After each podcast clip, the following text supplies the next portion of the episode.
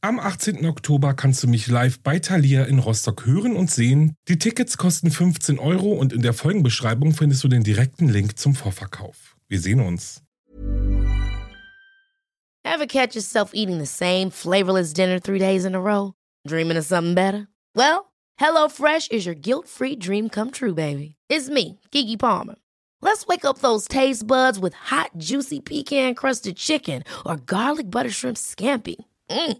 Hello Fresh. Stop dreaming of all the delicious possibilities and dig in at HelloFresh.com. Let's get this dinner party started. This is Paige, the co-host of Giggly Squad, and I want to tell you about a company that I've been loving, Olive and June. Olive and June gives you everything that you need for a salon quality manicure in one box. And if you break it down, it really comes out to $2 a manicure, which is absolutely insane. It's also so easy to get salon worthy nails at home with Olive and June. The difference between how your nails used to look when you did them yourself and now with the Manny system is a complete game changer. The best thing about Olive and June too is it's a quick dry, dries in about one minute, lasts for five days, and full coverage in up to one to two coats. Visit oliveandjune.com slash perfect Manny 20 for 20% off your first system. That's oliveandjune.com slash perfect Manny 20 for 20% off your first system.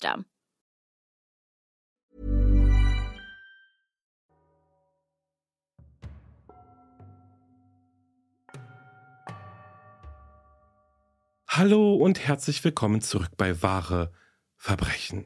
Ich bin Alex, das ist mein Podcast und ja, das bleibt auch so.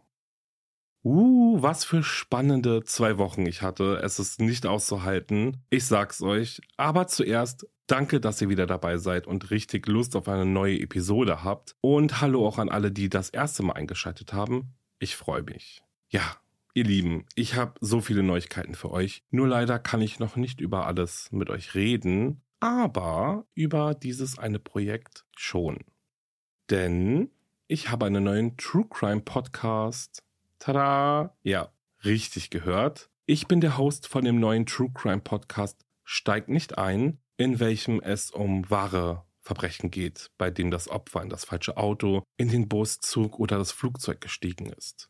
In dem Podcast geht es um wirklich schreckliche Verbrechen, aber auch mutige und wirklich unglaubliche Überlebensgeschichten.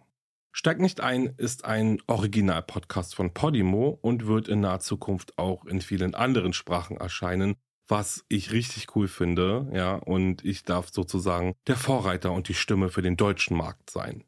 Das Projekt ist in den letzten Monaten mit wirklich sehr viel Fleiß und Arbeit und natürlich auch mit ganz viel so, ja, Anspannung und natürlich auch gespannt sein, wie er euch gefällt, entstanden. Und ich bin unheimlich stolz auf das Ergebnis und ja, super dankbar für die Zusammenarbeit mit Podimo. Es hat wirklich auch Spaß gemacht, den Podcast zu produzieren.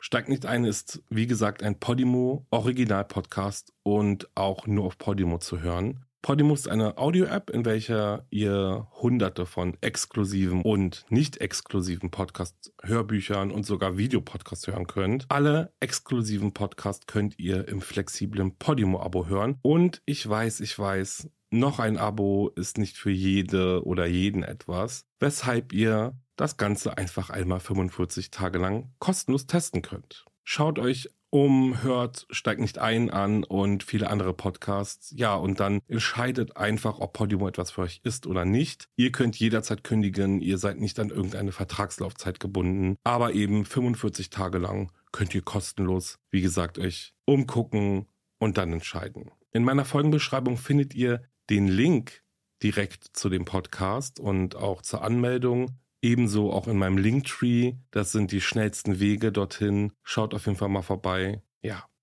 Bevor es dann jetzt auch gleich mit dem Fall losgeht, habe ich aber noch eine sehr wichtige Info für euch.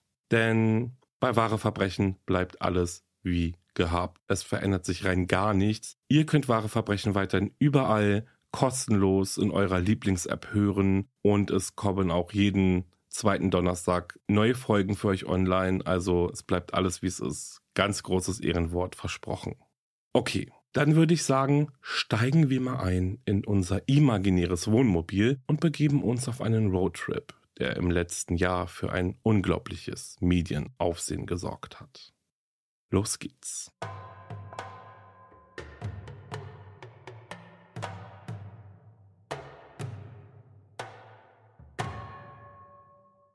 Gabrielle Venora Petito bei Familie und Freunden unter dem Spitznamen Gabby bekannt, wurde am 19. März 1999 geboren. Gabby wuchs in einem großen Haushalt in Blue Point in New York als älteste von sechs Geschwistern und Halbgeschwistern auf. Sie hatte ein enges Verhältnis zu allen ihren Geschwistern, auch zu ihren Stiefbrüdern. Als Gabby ein Teenager war, spielten sie und ihre Stiefbrüder die Hauptrollen in einem Musikvideo, das als Reaktion auf die berüchtigte Schießerei an der Sandy Hook Elementary School gedreht wurde. Das Musikvideo wurde produziert, um das Bewusstsein für die Notwendigkeit einer besseren Waffenkontrolle zu schärfen und gegen die Waffengewalt zu protestieren, die immer mehr amerikanische Kinder das Leben kostet. Dieses Thema sollte Gabby für den Rest ihres Lebens begleiten. Sie wollte die Welt zum Besseren verändern und versuchte, so viele Menschen wie möglich in ihrem Leben zu helfen. Gabby besuchte die Bayport Blue Point High School in New York, wo sie eine beliebte und erfolgreiche Schülerin war. Einer der Freunde, die sie in der High School fand, war Brian Laundry, der eine Klasse über ihr war. Obwohl Gabby es damals noch nicht wusste, wurde Brian erst ihr Freund und dann ihr Verlobter, und am Ende war er der letzte Mensch, der sie liebend gesehen hat. Nach ihrem Schulabschluss 2017 begann Gabby in North Carolina zu arbeiten, wo sie als Küchenhilfe und Hostess in einem Restaurant tätig war. Sie bewarb sich zwar für ein Studium am Cape Fear Community College, verfolgte diesen Plan aber nicht weiter. Stattdessen arbeitete sie bis Januar 2019 in dem Restaurant, als sie North Carolina verließ und nach Florida zog. Im März 2019 begann Gabby offiziell mit Brian Laundry auszugehen, der ebenfalls in Florida lebte. Brian lebte noch zu Hause bei seinen Eltern. Er lud Gabby ein, bei ihnen einzuziehen, und sie sagte schnell zu, obwohl ihre Beziehung gerade erst begonnen hatte. Gabby und Brian bekamen einen Job im selben Laden, einem Publix Supermarkt. Brian bestückte die Lebensmittelabteilung, während Gabby in der Apotheke des Supermarktes als Technikerin arbeitete. Gabby und Brian teilten die Liebe zum Abenteuer und verbrachten gern Zeit zusammen in der Natur, um Sehenswürdigkeiten zu besichtigen und zu erkunden. Das führte sie zu ihrem ersten großen Abenteuer als Paar. Ein Roadtrip quer durch Amerika, den sie Ende 2019 begannen. Die Reise begann in New York und endete in Kalifornien. Unterwegs machten sie einen Abstecher zu interessanten Orten Yosemite, Las Vegas und andere touristische Ziele, die ihr Interesse weckten. Für Gabby und Brian war es der Beginn eines gemeinsamen Traums, quer durch Amerika zu reisen, ohne einen Job oder an eine Wohnung gebunden zu sein. Dann brach Anfang 2020 die Covid-19-Pandemie aus, die die Normalität zerstörte und die Zukunft ins Ungewisse stürzen ließ. Gabby und Brian kündigten ihre Jobs und kurz darauf wurde Gabby 21 Jahre alt, ein Meilenstein, den sie mit Brian in Florida feierte. Die Pandemie war immer noch eine beängstigende Realität und die Welt war ein beängstigender Ort. Aber Gabby tröstete sich damit, dass sie Brian an ihrer Seite hatte. Zum Glück schien es ihm genauso zu gehen. Und im Juli 2020 machte er ihr einen Heiratsantrag. Gabby verkündete dies auf ihrer Instagram-Seite mit den Worten Brian hat mich gefragt, ob ich ihn heiraten will, und ich habe ja gesagt. Mit dir fühlt sich das Leben unwirklich an, und jeder Tag ist ein Traum mit dir. Mit dem Wissen, dass sie den Mann gefunden hatte, mit dem sie den Rest ihres Lebens verbringen wollte, begann Gabby daran zu arbeiten, ihren Traum von einer Reise durch Amerika zu verwirklichen. Sie begann einen Job bei Taco Bell, wo sie zermürbende 50-Stunden-Wochen arbeitete, um Geld zu sparen, und arbeitete außerdem in einem zweiten Job als Ernährungsberaterin. Brian fing an, in einer örtlichen Bio-Saftbar zu arbeiten und sparte so viel er konnte. Mit diesem zusätzlichen Einkommen konnte Gabby einen umgebauten Ford Transit Connect kaufen. Ein Wohnmobil, in das sie und Brian während ihres Roadtrips bequem hineinpassen Während dieser Zeit dokumentierte Gabby ihre Vorfreude auf ihr Abenteuer auf ihrem Instagram-Account, wo sie nur ein paar hundert Follower hatte. Außerdem startete sie einen neuen YouTube-Kanal, auf dem sie ihre und Brians Reise in Vlogs dokumentieren wollte. Der Kanal hieß Nomadic Static und Gabby stellte das erste Video im August 2021 ein. Unter dem Titel The Beginning Our Van Life Trip zeigt das Video ein glückliches junges Paar, das sich auf den Rest seiner gemeinsamen Reise freut. Der Untertitel des Videos lautet, auf Deutsch übersetzt, ein Einblick in unsere Van-Abenteuer. Nach unserer ersten Reise quer durchs Land in einem kleinen Nissan Sentra beschlossen wir beide, unser Leben zu verkleinern und Vollzeit zu reisen, aber alles für zwei Personen in den winzigen Kofferraum des Autos zu packen und viel zu viel für Benzin, Essen und Airbnb auszugeben, war nicht der richtige Weg. Uns war schnell klar, dass wir eine Lösung finden mussten, wenn wir weiterhin reisen und nomadisch leben wollten. Deshalb haben wir unseren eigenen kleinen Van, einen einfachen 2012er Ford Transit Connect, in Handarbeit gebaut und den Platz mit einzigartigen Designs und Funktionen genutzt. So haben wir einen Raum für künstlerischen Ausdruck und für Fernwanderungen geschaffen. Vielen Dank fürs Zuschauen und wir hoffen, dass du uns auf unserer Reise begleitest, wohin auch immer der Van uns führt. Folge unserer Vanlife-Reise und finde tolle Vanlife-Ideen, Tipps, Hacks, Campingplätze und ganz viele schöne Orte zum Reisen. Trotz Gabys Versprechen, weitere Videos zu veröffentlichen und die Reise des Paares auf ihrem Roadtrip zu dokumentieren, war Beginning Our Van Life Journey das einzige Video, das jemals auf Nomadic Static veröffentlicht wurde. Es war der Anfang und das Ende der Aktivitäten des Kanals. Als das YouTube-Video Ende August veröffentlicht wurde, war der Roadtrip von Gabby und Brian bereits in vollem Gange. Zuerst machten sie einen Zwischenstopp in Blue Point, wo Gabby aufgewachsen war, damit sie die Abschlussfeier ihres jüngeren Bruders besuchen konnten. Sie verließen Blue Point am 2. Juli 2021 mit einem vollgepackten Ford und machten sich auf den Weg. Den Rest des Juli über schien der Roadtrip perfekt zu laufen. Da Gabby und Brian die Liebe zur Natur teilen, hatten Nationalparks und Besichtigungen in der Natur oberste Priorität. Sie machten Halt im Bryce Canyon National Park, im Zion National Park, im Canyonlands National Park und im Great Sand Dunes National Park. Am 12. August, etwas mehr als eine Woche bevor das YouTube-Video bei Nomadic Static veröffentlicht wurde, schien es, als würde der Roadtrip nicht so gut laufen, wie das Paar es in den sozialen Medien dargestellt hatte. Ein Zeuge in Moab, Utah, rief am 12. August den Notruf an und meldete einen Streit zwischen zwei Personen vor der öffentlichen Moonflower Community Cooperative. Der Zeuge berichtete, dass er während des Streits gesehen hatte, wie der Mann, der später als Brian Laundry identifiziert wurde, die Frau, also Gabby Petito, schlug. Nachdem Brian Gabby geohrfeigt hatte, rannte das Paar den Bürgersteig entlang, scheinbar aufgeregt und immer noch streitend. Brian schlug Gabby ein zweites Mal, bevor sie beide in ihren Van stiegen und wegfuhren. Als die Polizei am Tatort eintraf, um den Vorfall zu untersuchen, sprach sie mit einem zweiten Zeugen, der während des Streits anwesend war. Dieser Zeuge lieferte einige zusätzliche Details und erzählte dem Beamten, dass er gesehen hatte, wie Gabby Bryan auf den Arm schlug. Laut dem zweiten Zeugen sah es so aus, als hätte Bryan versucht, wegzufahren und Gabby zurückzulassen. Und er hatte auch versucht, ihr das Handy wegzunehmen.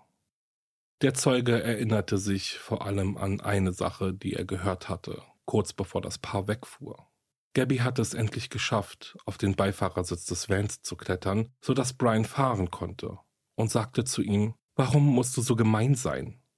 Später stellte sich heraus, dass Gabby sich nicht zutraute, den Van zu fahren, sondern es vorzog, Brian die Kontrolle über das Fahrzeug zu überlassen. Da es mehrere Zeugen für die Gewalttaten gab, war die Polizei besorgt und gab eine Fahndung nach dem Ford Transit heraus, damit sie mit dem Paar sprechen konnte. Es dauerte nicht lange, bis sie fündig wurden. Das weiße Wohnmobil wurde außerhalb des Arks National Park gesichtet, als es unkontrolliert herumfuhr. Die Polizei der Stadt Moab stoppte den Verkehr, hielt den Wagen an und sprach mit Brian und Gabby.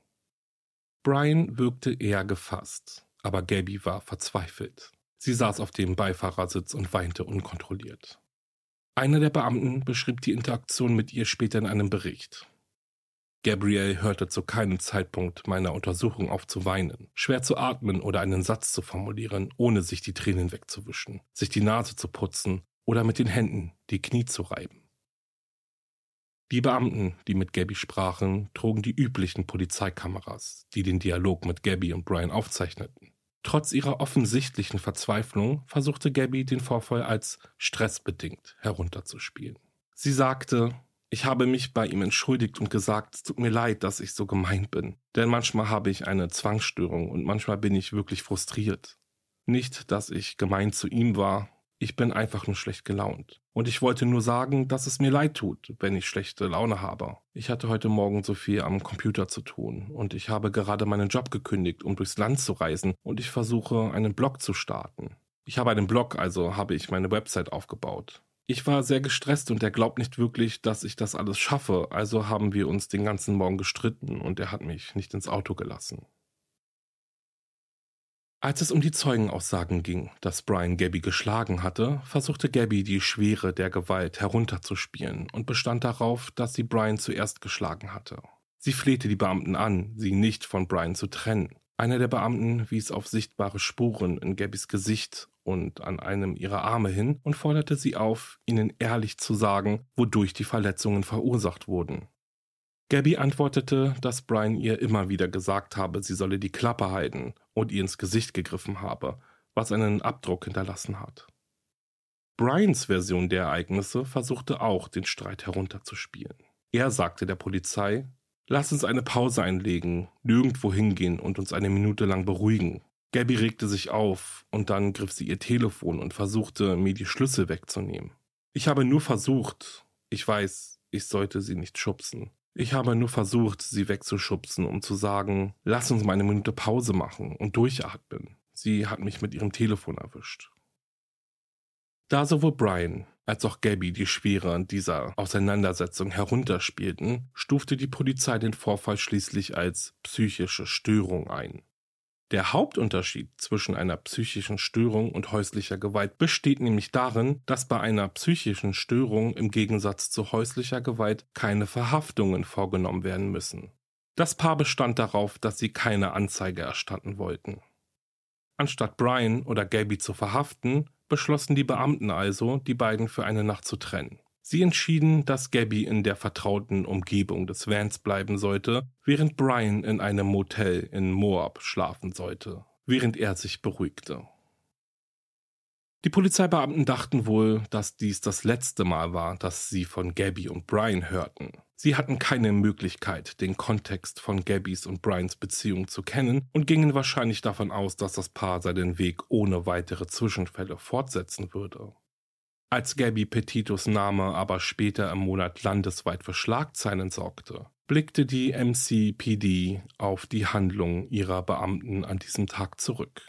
Hatten sie sich an die Vorschriften gehalten? Hätten sie eine Verhaftung vornehmen sollen, anstatt den Vorfall als psychischen Zusammenbruch einzustufen? Die Prüfung war so intensiv, dass der Chef der MCPD schließlich beurlaubt wurde. Fünf Tage nach der Begegnung mit der Polizei beschloss Brian, nach Florida zu fliegen und Gabby für einige Nächte in Salt Lake City zurückzulassen. Laut Brians Familie war der Grund für seine Abwesenheit von Gabby nicht der Streit zwischen ihnen, sondern die Notwendigkeit, weitere Vorräte zu besorgen und eine Lagereinheit zu leeren, die das Paar besaß, denn trotz ihrer unbeständigen Beziehung überlegten sie, ihre Reise zu verlängern und eben länger als geplant unterwegs zu bleiben. Während Brians Abwesenheit wohnte Gabby in einem Hotel in der Nähe des Flughafens von Salt Lake City und checkte am 24. August 2021 aus ihrem Zimmer aus, nachdem sie und Brian wieder zusammengekommen waren. Der nächste Tag, also der 25. August, war der letzte Tag, an dem Gabbys Familie und Freunde von ihr hörten.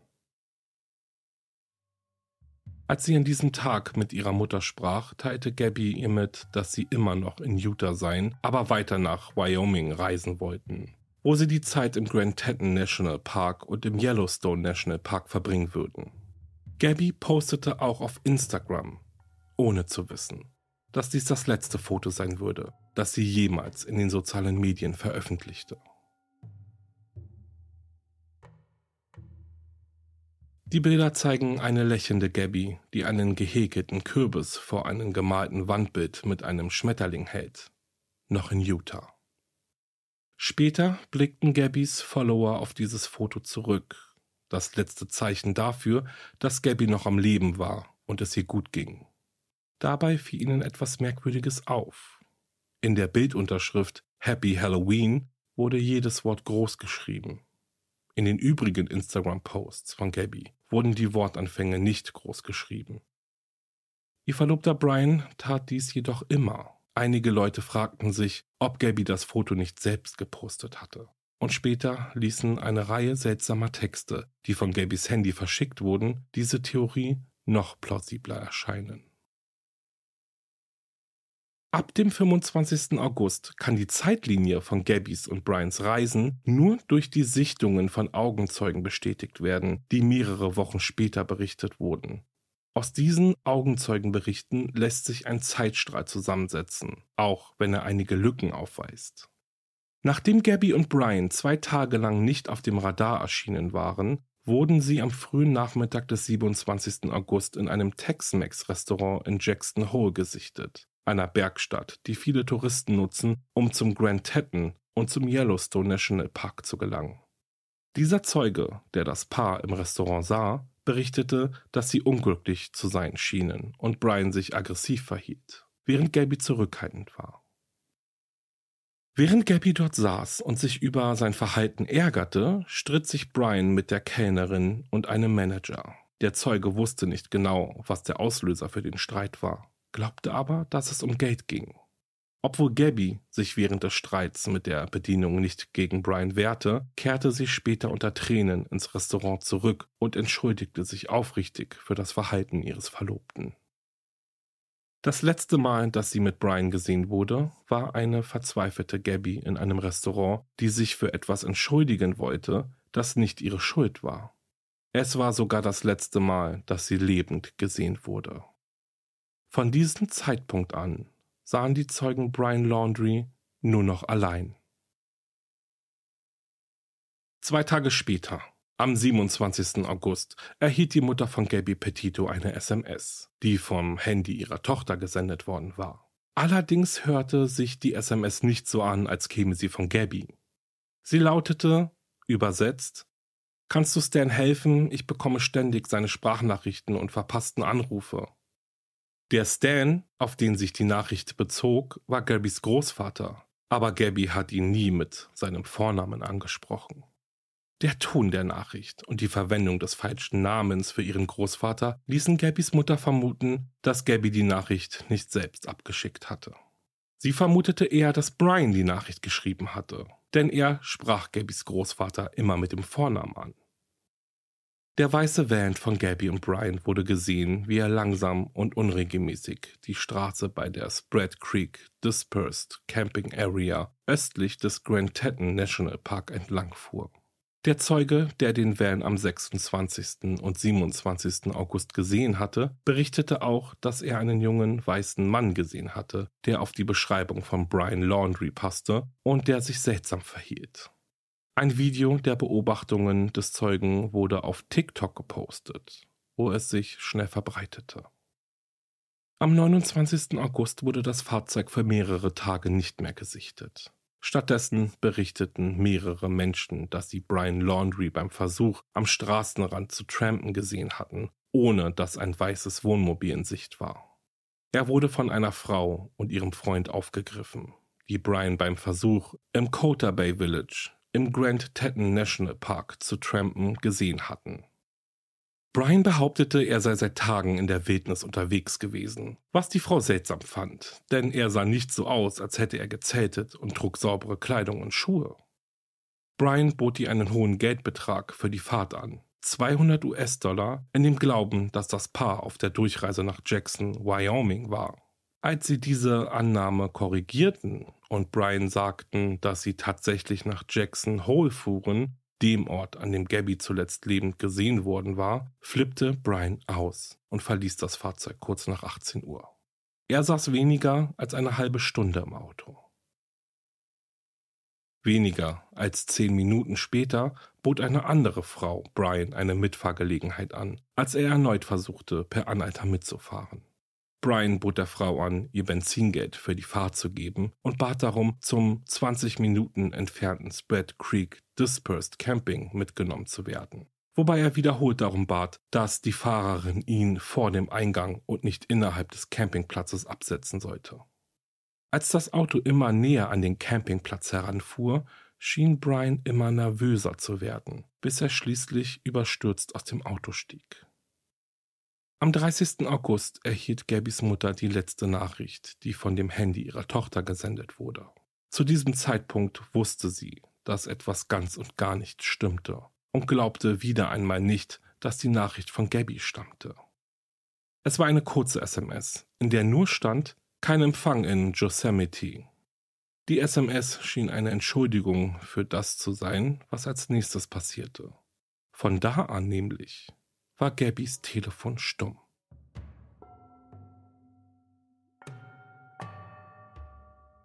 Am 1. September traf Brian Laundry wieder mit seinen Eltern zusammen.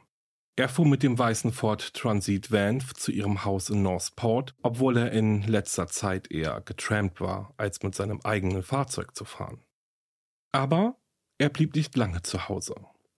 Aus noch unbekannten Gründen beschlossen Brian und seine Eltern einen Campingausflug zu machen und fuhren am 6. September zum Fort DeSoto Park in Pinellas County, aber Gabby Petito war nirgends zu sehen.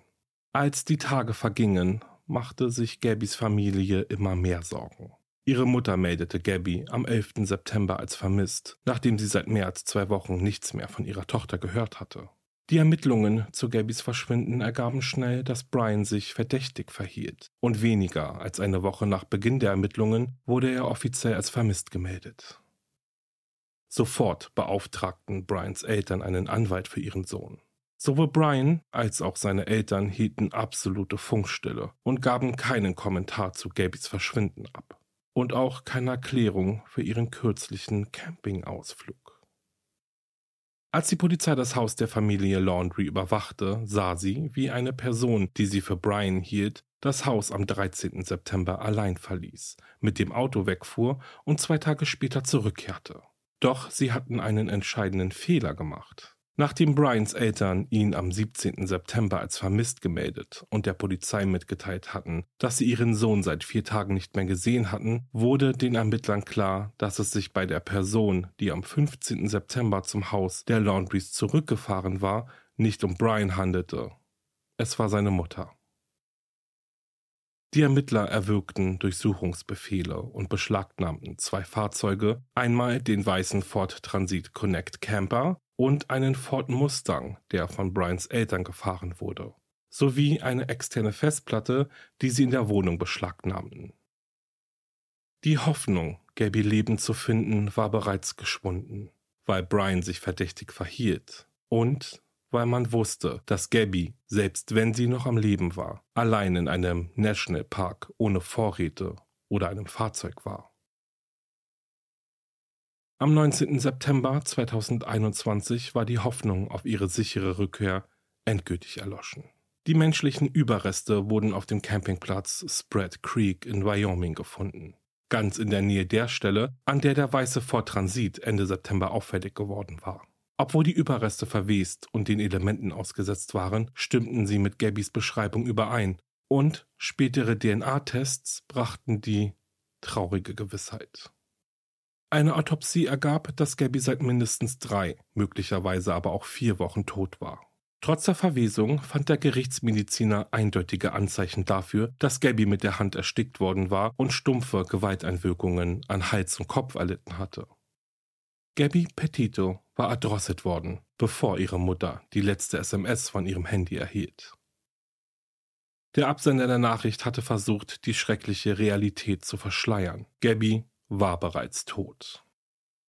Brian Laundry war bereits ein Verdächtiger und eine vermisste Person, aber der Fund von Gabys Leiche und die Bestätigung, dass sie ermordet worden war, macht es noch wichtiger, dass er schnell gefunden wurde. Nachdem bestätigt wurde, dass Brian Gabbys Debitkarte benutzt hatte, um nach ihrem Tod eine große Summe Bargeld abzuheben, wurde ein Haftbefehl wegen unerlaubter Abhebung ausgestellt. Und das FBI entnahm Materialproben aus Brians Wohnung, um seine DNA abgleichen zu können. Brians Familie, die sonst geschwiegen hatte, gab ihre erste Erklärung in einem öffentlichen Interview ab. Brians Schwester sprach mit ABC News und ermutigte ihren Bruder aufzugeben und sich der Polizei zu stellen. Am 7. Oktober schloss sich Brians Vater der Suche nach ihm an, die sich auf Gebiete konzentrierte, die er in Florida gerne besuchte. Die Suche endete am 20. Oktober, als die jüngsten Überschwemmungen im Mayakahachi Creek Environmental Park zurückgingen und menschliche Skelettreste zum Vorschein kamen. Die Überreste waren von einigen von Brians Habseligkeiten umgeben, aber aufgrund des Grades der Verwesung war eine zahnmedizinische Untersuchung erforderlich, um zu bestätigen, was die Ermittler bereits vermuteten. Es handelte sich um die Leiche von Brian Laundrie. Die Autopsie ergab keine eindeutige Todesursache für Brian, und seine Überreste wurden einem forensischen Anthropologen zur eingehenden Untersuchung übergeben. Das Ergebnis des Anthropologen war eindeutig. Brians Todesursache war eine Schusswunde im Kopf und es war Selbstmord gewesen. Monatelang gab es kaum Neuigkeiten zu dem Fall. Die Öffentlichkeit, die den Fall seit Gabbys Vermisstenmeldung verfolgt hatte, war von den Todesfällen morbide fasziniert. In Gabbys YouTube-Videos und Instagram-Posts wirkten sie wie ein glückliches Paar. Und niemand, der sich ihre Online-Präsenz ansah, konnte erahnen, was unter der Oberfläche vor sich ging. Sowohl Gabbys YouTube-Kanal Nomadic Static als auch ihr Instagram-Account bekamen Hunderttausende von Followern. Es gab unzählige Podcasts im amerikanischen, im deutschen Raum, also weltweit auch tatsächlich, die direkt nachdem der Fall bekannt geworden war, auf ihn aufgesprungen sind und von ihm berichtet haben. Menschen, die weder Gabby noch Brian jemals getroffen hatten, versuchten als Hobbydetektive herauszufinden, was passiert ist. Und wie ich euch ja vorhin schon erzählt habe, ist ja auch einigen aufgefallen, dass Gabby immer klein geschrieben hatte, Brian aber immer groß. Also es war unheimlich viel los, was den Fall Gabby Petito anging. Warum aber übt der Fall Gabby Petito eine solche Faszination aus? Es gibt mehrere Theorien, warum Gabby nicht nur in den USA, sondern eben auf der ganzen Welt zu einem Begriff wurde. Es gab eine große Menge an Beweisen, die die Öffentlichkeit einsehen konnte. Zum Beispiel das verfügbare Videomaterial der Verkehrskontrolle in Utah und die von Zeugen geposteten TikToks, wodurch sich die Menschen mit dem Fall verbunden fühlten. Im Gegensatz zu den fröhlichen, verliebten YouTube-Videos und Instagram-Posts erzeugten diese Aufnahmen ein Gefühl des Entsetzen und den Drang, Gabby irgendwie zu retten, obwohl es bereits zu spät war. Die Öffentlichkeit interessierte sich auch wegen Gabbys und Brians neu entdeckten nomadischen Lebensstil für den Fall. Nach der Covid-19-Pandemie wurde das Leben im Wohnmobil immer beliebter. Viele junge Paare im ungefähr selben Alter wie Gabby und Brian beschlossen, ihr Hab und Gut zu verkaufen und durch das Land zu reisen. Und eben da so viele Menschen von Vanlife träumten, war die Neugierde eben groß, als die Menschheit sah, dass es für Gabby furchtbar schief ging. Eine der größten unbeantworteten Fragen im Fall Gabby Petito sorgte für großes öffentliches Interesse. Was hat Brian Laundry seinen Eltern erzählt, als sie nach Hause zurückkehrten? Und warum waren sie so kurz nach seiner Rückkehr auf diesen Campingausflug gegangen? Denn es machte alles gar keinen Sinn. Brian war mit Gabby losgegangen und ohne sie zurückgekehrt. Viele glaubten, dass seine Eltern mehr wussten, als sie zugaben und vielleicht sogar mit ihrem Sohn zelten gingen, um seine Verteidigung zu planen und ihm zu helfen, Beweise zu verstecken. Die anhaltende Weigerung von Brians Eltern, sich zu Gabys Verschwinden zu äußern, hat dieses Feuer nur noch weiter angeheizt. In Wirklichkeit brach Brians Familie ihr Schweigen erst, als ihr Sohn verschwunden war. Gabys Verschwinden wurde von keinem Mitglied der Familie Laundry je erwähnt. Ein Teil der öffentlichen Aufregung um Gabbys Verschwinden wurde kritisiert und als Fall des Missing White Women Syndroms bezeichnet. Damit wird ein Phänomen beschrieben, bei dem vermisste Personen, die junge, weiße Frauen aus der Ober- oder Mittelschicht sind, wie eben Gabby, viel mehr Medienaufmerksamkeit und Ermittlungsressourcen erhalten als weniger privilegierte Opfer. Die Medien wiesen darauf hin, dass in den letzten zehn Jahren mehr als 700 indigene Personen aus demselben Ort wie Gabby vermisst wurden. Und keine dieser Personen hatte auch nur einen Bruchteil der Medienberichterstattung erhalten, die Gabby Petito erhielt. Der Boom der Medienberichterstattung und die erhöhte Aufmerksamkeit für vermisste Personen in der Region hatten jedoch auch positive Folgen. Gabbys Eltern gründeten die Gabby Petito Stiftung, einen Sonderfonds, der die Suche nach anderen Vermissten im ganzen Land unterstützen sollte. Letztendlich führte die landesweite Suche nach Gabby und Brian dazu, dass fünf menschliche Überreste in der Nähe gefunden wurden und die Angehörigen von fünf vermissten Personen Antworten erhielten. Für fast alle, die den Fall untersuchten, war klar, was passiert war. Brian hatte Gabby erdrosselt und sich anschließend selbst umgebracht. Viele vermuteten, dass Brians Eltern von seiner Tat wussten, was zu ihrem seltsamen, dringenden Campingausflug führte, nachdem er nach Hause gekommen war.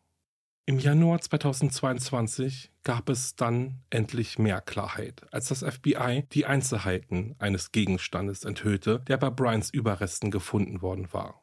Ein Notizbuch. Trotz der Witterung und der kürzlichen Überschwemmung war Bryans Notizbuch noch lesbar. Darin bestätigte er, was Gabys Mutter befürchtet hatte. Er war derjenige, der die beiden seltsamen SMS von Gabys Handy verschickt hatte, um ihre Eltern davon zu überzeugen, dass sie noch am Leben war.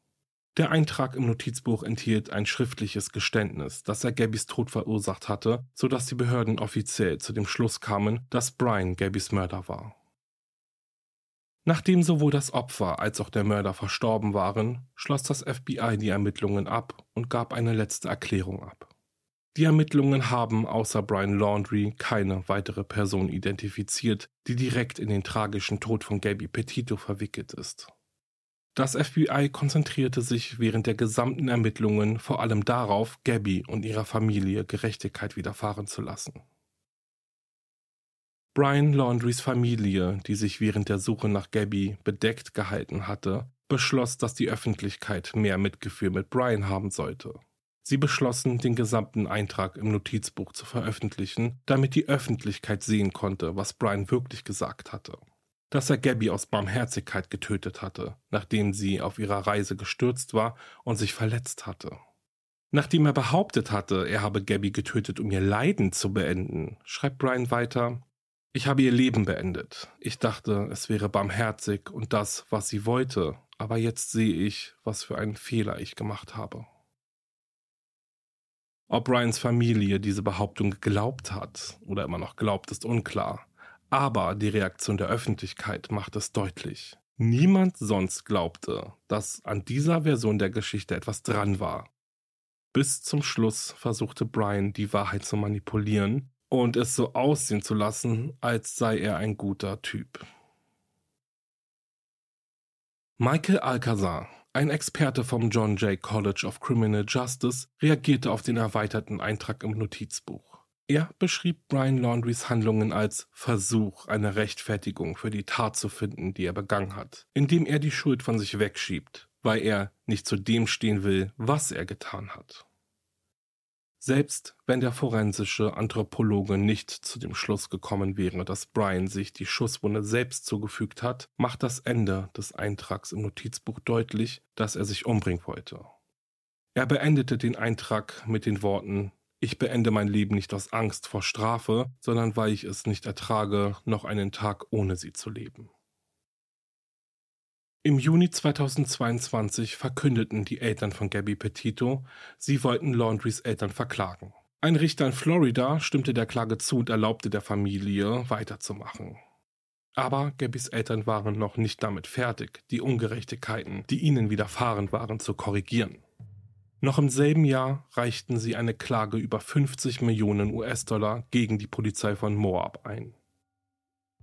Nomadicstatic.com Gabbys neuer Blog, der die Reisen des Paares dokumentieren soll, wurde auf eine Homepage umgeleitet. Auf der steht, bist du in einer Situation häuslicher Gewalt und brauchst Hilfe, kontaktiere die National Domestic Violence Hotline. Unter dem Link zur Hotline gibt es eine Reihe von Bildern von Gabby, die lächelt.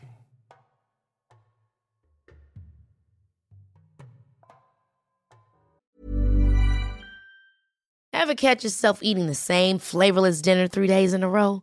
Dreaming of something better? Well, HelloFresh is your guilt-free dream come true, baby. It's me, Kiki Palmer.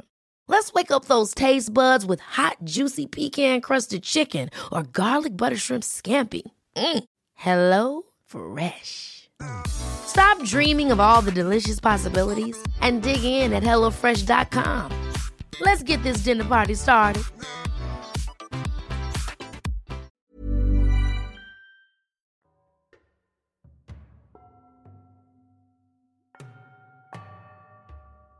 Und das war's mit dem Fall. Ich denke mir, dass eine Menge von euch den Fall sicherlich schon verfolgt haben. Im letzten Jahr gab es ja quasi kein Herumkommen um diesen Fall.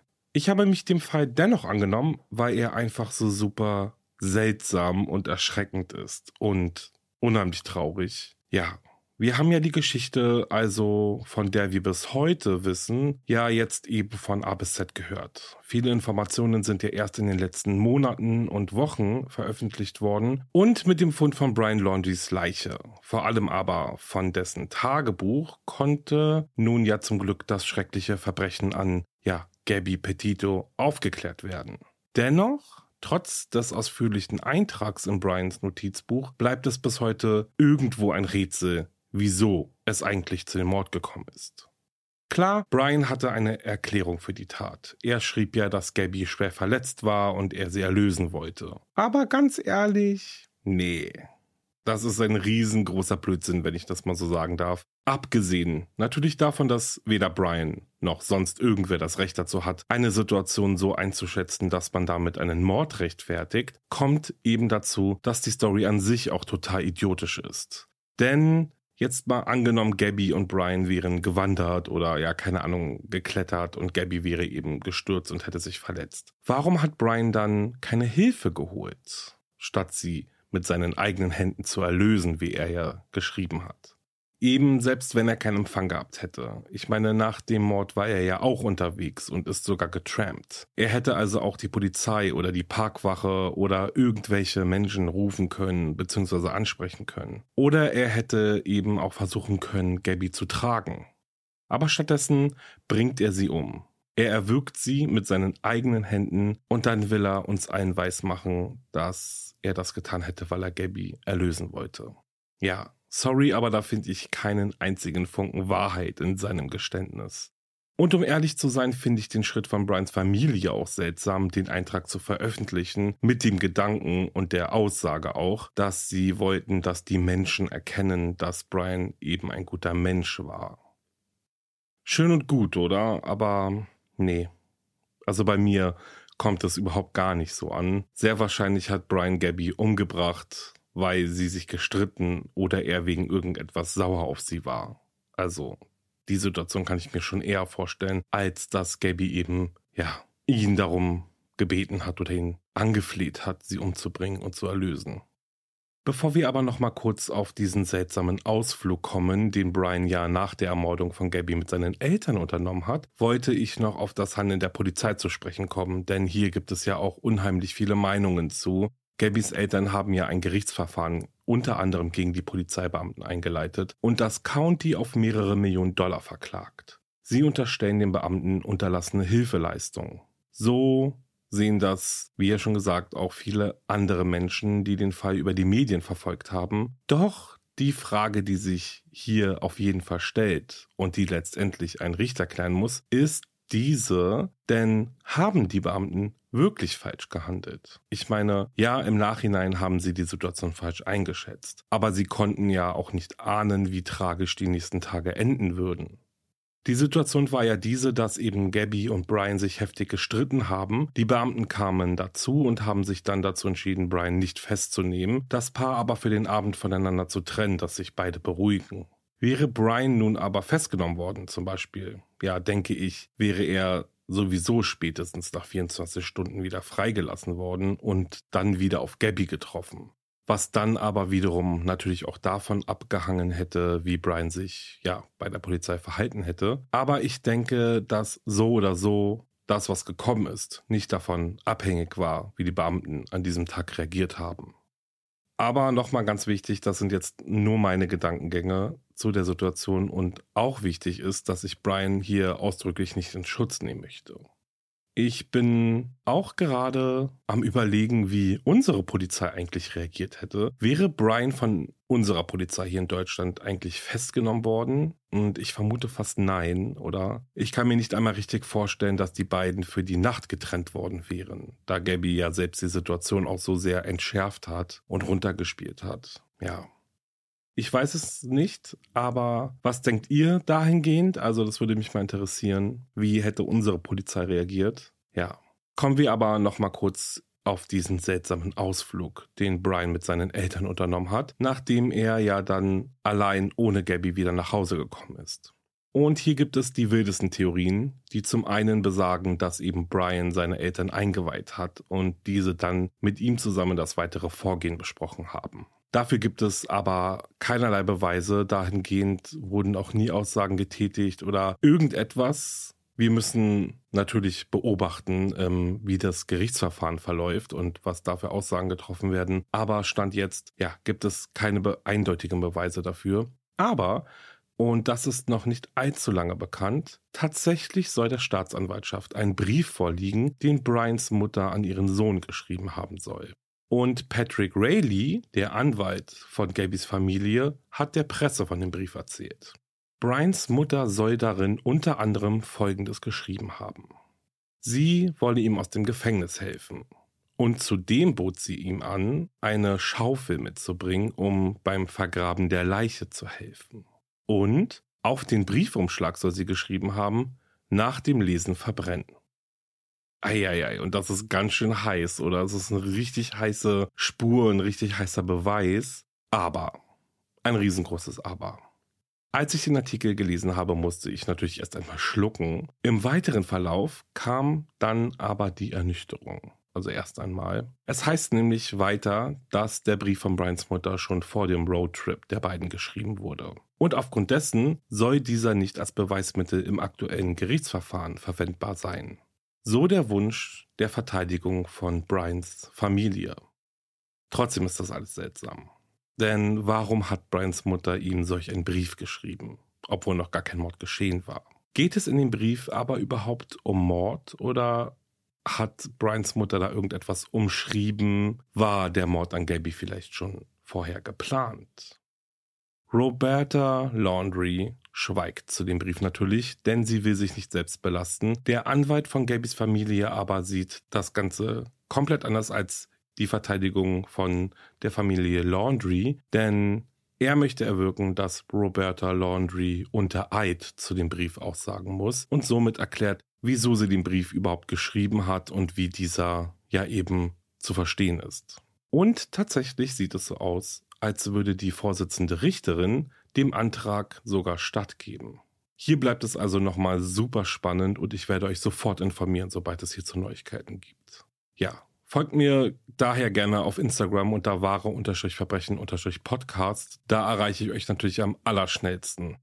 Okay, ja, das waren also meine Gedanken zu dem Fall. Ich bin natürlich wieder sehr gespannt, was ihr so denkt. Es gab ja unheimlich viele Podcasts schon, da hatte ich ja im Fall schon erwähnt. Dieser Fall hat ja ein super großes Medieninteresse ausgelöst und auch an Podcastern und YouTubern und, und, und, und, und. Also es gab unheimlich viel zu dem Fall. Ja.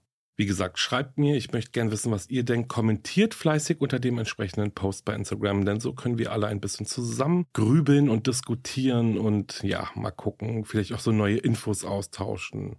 Wäre cool. Ist abgemacht, oder? Super.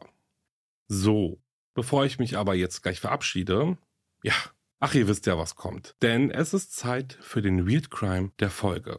Also, passt mal auf. In Großbritannien wurde ein Mann zu acht Monaten Gefängnis verurteilt, nachdem er einen Polizeihund gebissen hatte. Der Vorfall ereignete sich, als die Polizei versuchte, den 34-jährigen Matthew festzunehmen, nachdem sich Anwohner darüber beschwert hatten, dass er drei Personen in der Gegend angegriffen hatte. Der aus Grimsey stammende Mann wollte sich nicht kampflos in Gewahrsam nehmen lassen und schlug und trat auf einen Beamten ein. Als ein Polizeihund zur Unterstützung bei der Festnahme eingesetzt wurde, packte der Mann den Hund und biss ihm in den Kopf. Angriffe auf Einsatzkräfte sind nicht hinnehmbar und unsere Polizeihunde sind für uns eine wichtige Hilfe. Sie sind Teil der Polizeifamilie, sagte Detective Sergeant Thomas Crossville. Der geliebte Polizeihund Xander erlitt glücklicherweise nur leichte Verletzungen und war am nächsten Tag wieder einsatzbereit. Xander wurde bereits 2021 für den National Police Bravery Award nominiert, weil er bei der Festnahme eines bewaffneten Verbrechers geholfen hat. Und wie der Telegraph berichtet, könnte der jüngste Vorfall dazu führen, dass Xander erneut nominiert wird. Laut Polizei bekannte sich Matthew in sechs Fällen für schuldig. Verursachung unnötigen Leids für ein Tier, Angriff auf einen Notdienstmitarbeiter, Körperverletzung, Sachbeschädigung und zwei Fälle von Körperverletzung. Eieiei. Ich sage mal so, Hauptsache, Sander geht es gut. Okay, dann war's das erstmal für diese Folge. Ich bedanke mich bei euch fürs Zuhören und würde mich wirklich sehr freuen, wenn irgendwer von euch meinem Podcast noch eine liebe Bewertung schreibt. Haut auf den 5-Sterne-Knopf, was das Zeug hält. Folgt mir auf Instagram unter wahre-verbrechen-podcast. Ja, so heiße ich da. Und ein Follow ist doch drin, oder? Oder? So ein, ein Follow geht noch. Aber natürlich als auf freiwilligen Basis. Hört auch gerne in meinen neuen Podcast Steigt nicht ein rein. Diesen gibt es ab sofort exklusiv auf Podimo zu hören. Den Link findet ihr in der Folgenbeschreibung. Ja, und dann würde ich sagen, wir hören uns in zwei Wochen wieder. Bis dahin, genießt den Frühling und bleibt sicher. Ciao.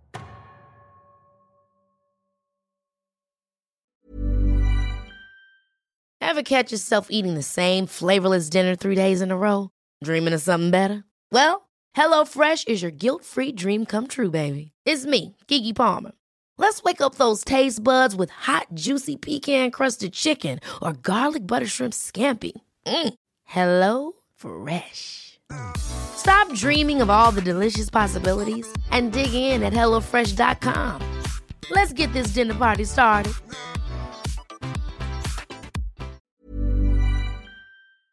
Höre jetzt die vierte und alle anderen Staffeln meines True Crime Podcasts Steigt nicht ein, exklusiv auf Podimo. Alle Infos findest du in der Folgenbeschreibung.